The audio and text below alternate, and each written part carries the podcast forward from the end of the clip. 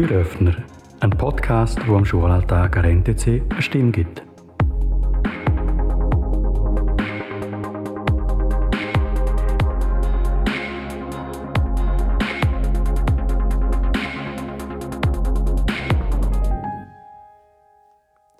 Äh, willkommen zu einer neuen Ausgabe vom Podcast Türöffner. Heute mal mit einer anderen Stimme. Äh, mein Name ist Loris Enzmann. Ich bin in der dritten Sek, unter anderem auch ein Schüler von Wespi. Ähm, und ich habe heute ein paar Fragen an ihn vorbereitet. Sind Sie bereit? Ja. Perfekt. ähm, wann und warum sind Sie Lehrer geworden, also Oberstufenlehrer?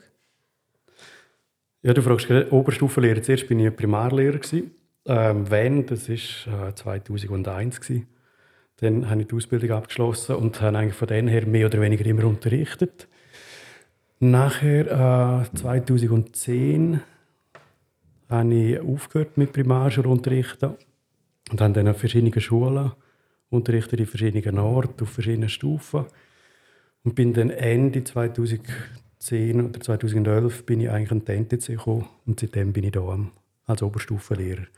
Bin dort aber auch noch ähm, bei Stadtschule gewesen, äh, zeitweise noch zum Meierfeld und zum Pfäffers. Also im in der schlimmsten Zeit, in Anführungs- und Schlusszeichen, an drei Orten gleichzeitig. Sind Sie in der NTC das erste Mal Schulleiter oder sind Sie schon mal davor irgendwo Schulleiter gewesen? Nein, jetzt bin ich jetzt das erste Mal da. Ja. Okay. Unterrichten Sie gern? Sehr, ja, weil ich finde das nach wie vor das Kerngeschäft. Das ist eigentlich das, was ich am liebsten mache. Ähm, die ganze Situation mit der Schulleitung ist eigentlich mehr aus der Geschichte entstanden, wie äh, eben mit der Übernahme quasi, weil der Herr Brunner aufgehört hat. Aber ähm, am liebsten tue ich schon Unterricht, weil das ist eigentlich ja, das Kerngeschäft in dem Sinn. Ja. Wo sehen Sie sich dann jetzt momentan so zehn Jahre mit der Schule? Vielleicht ein neues Schulhaus, vielleicht größere Innovation oder so? Schwierig zu sagen, wo, wohin das geht. Ich habe schon so ein bisschen Pläne oder Überlegungen, die ich gemacht habe. Ähm, es ist vielleicht auch noch ein bisschen früh, um das jetzt zu sagen. Aber ich hoffe fest, dass es die NTC in zehn Jahren noch gibt, weil ich glaube, dass die Gründe, warum es uns gibt oder gibt, äh, geben soll überhaupt, die werden immer stärker. Es wird sehr schnell immer mehr Jugendliche geben, die so eine Schule brauchen wie die NDC ist. Und ähm, von dem her hoffe ich, dass das Konzept an und für sich noch so stehen bleibt, aber sich auch weiterentwickelt hat bis dann. Mhm. Was war bis jetzt Ihr grösster Schülerstand, gewesen, seitdem Sie also Lehrer da in der Schule sind? Ich meinte es 45 etwa. Ja. Ja. Okay. Ähm, hätten Sie gerne eine eigene Klasse? Ich habe bis jetzt eigentlich immer eine eigene Klasse gehabt und habe das auch recht cool gefunden. Äh, so ein bisschen, man hat wie eine andere Beziehung dann zu den Schülern oder zur Klasse. Äh, es ist aber, ja, als Schulleiter ist es noch schwierig, weil man dann wie eine Art Doppelfunktion hat. Und mhm. dann ähm, kann es schnell mal sein, dass die Klasse, wo der Schulleiter und Klassenlehrer ist, sich bevorzugt fühlt oder die anderen das so sehen. Und dort finde ich es wichtig, dass man eine gewisse Distanz hat auch. Aber ähm, ja, jetzt gerade aktuell eben die, die zweite Klasse, dort ist ja Frau Bischof Klassenlehrerin mit einem kleinen Pensum und darum haben wir gesagt, das teilen wir uns dort die Verantwortung. Aber die Hauptverantwortung liegt bei ihr, aber ich bin gleich noch ein bisschen Klassenlehrer. Ja.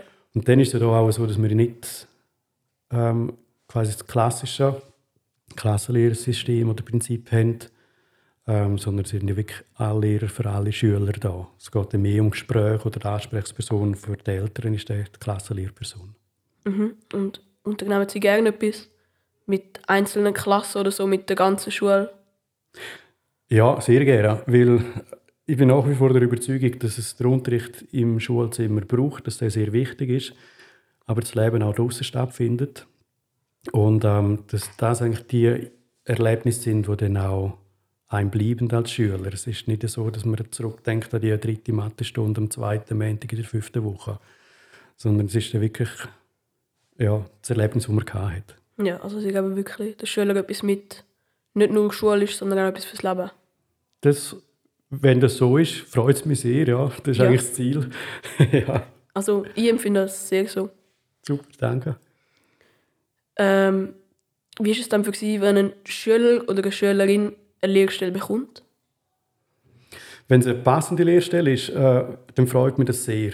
Äh, weil das ist ja eigentlich ein, auch ein Teil von unserem Job, dass wir die Schüler müssen vorbereiten auf die Arbeitswelt.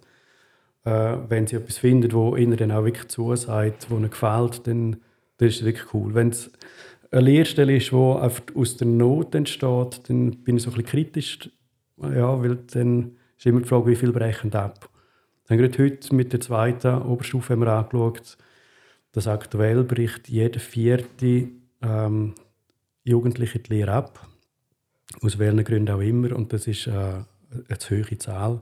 Und dort ist schon so ein bisschen mein Anspruch, dass sie die Schüler so vorbereiten, dass sie etwas finden, das ihnen dann auch gefällt. Ja, was war dann Ihr so ein schulischer Weg bis jetzt? Also so von, keine Ahnung, von der ersten Klasse bis jetzt? Also im Primar bin ich eigentlich sehr gerne gegangen immer. Äh, auch glaube ein angenehmer Schüler gewesen. Nachher ähm, habe ich Kante gemacht, drei Jahre. Dann äh, sind so ein verschiedene Sachen dazu gekommen, wo, wo die gerade Linie, sage ich mal, ein durchbrochen haben. Äh, sei es die Scheidung von den Eltern, sei es Pubertät, die Unlust an der Schule. Dann habe ich ähm, dort eigentlich auch wie weg von Kante und bin dann als Semi gegangen, was es damals gegeben hat. Und dann habe ich dort Semi gemacht und bin dann eben Primarlehrer geworden. Was ist das Semi? Äh, das ist, jetzt sagt man PH. Ah, Früher war ja. das Semi, also das Lehrerseminar. Okay, ähm, was sind so Ihre grössten Schwierigkeiten bis jetzt? Also irgendwelche grossen Probleme in Ihrem Plan oder in Ihrem Weg? Also meinst du jetzt als, als Schulleiter von NTC oder als Lehrer? Also so ein als, oder als Mensch? Äh, als Mensch, ja, so ein bisschen im Arbeitsleben, schulischen Leben. Oder auch privat, also. Ja, privat ist sicher so, ähm, hat schon zwei, drei einschneidende Erlebnisse gegeben, sei äh, der relativ frühe Tod vom Vater oder ähm, von Kollegen, die sich das Leben genommen haben. Äh, das sind so ein bisschen für mich die Einschnitte. Im Negativen, im Positiven äh, Geburt von Kind oder äh, das Heiraten, das sind so die Sachen, die positiv in Erinnerung geblieben und auch prägend oder sehr stark prägend. Sonst äh, die Schwierigkeiten, die ich hatte, ähm, Schule ist eigentlich immer relativ gut gelaufen. Es ist so, jeder Job hat seine Probleme auftauchend. Die Frage ist oft immer, was man daraus macht. Und dann, wo jetzt in den letzten zwei Jahren da als Schulleiter ja, die Schülerzahlen so tief sind, da bin ich schon recht ins Rotieren gekommen, um zu schauen, wie, ja, wie kommen wir über die Runde, wie kommen wir wieder zu mehr Schülern, wie werden wir bekannter, wie können wir eigentlich die, die tiefe Zeit gut überstehen. Weil bei uns war so das Problem, dass ähm, all die äh, Corona-Massnahmen, die haben wie nicht können greifen, weil es halt einfach nochmal verspätet war. Ja, was ist dann nochmal so Ihr erster Gedanke, wenn Sie am Morgen in die Schule kommen und Sie wissen, das wird jetzt entweder ein langer, ein cooler oder eventuell auch ein langweiliger Tag? Also ich komme meistens mit dem Velo arbeiten.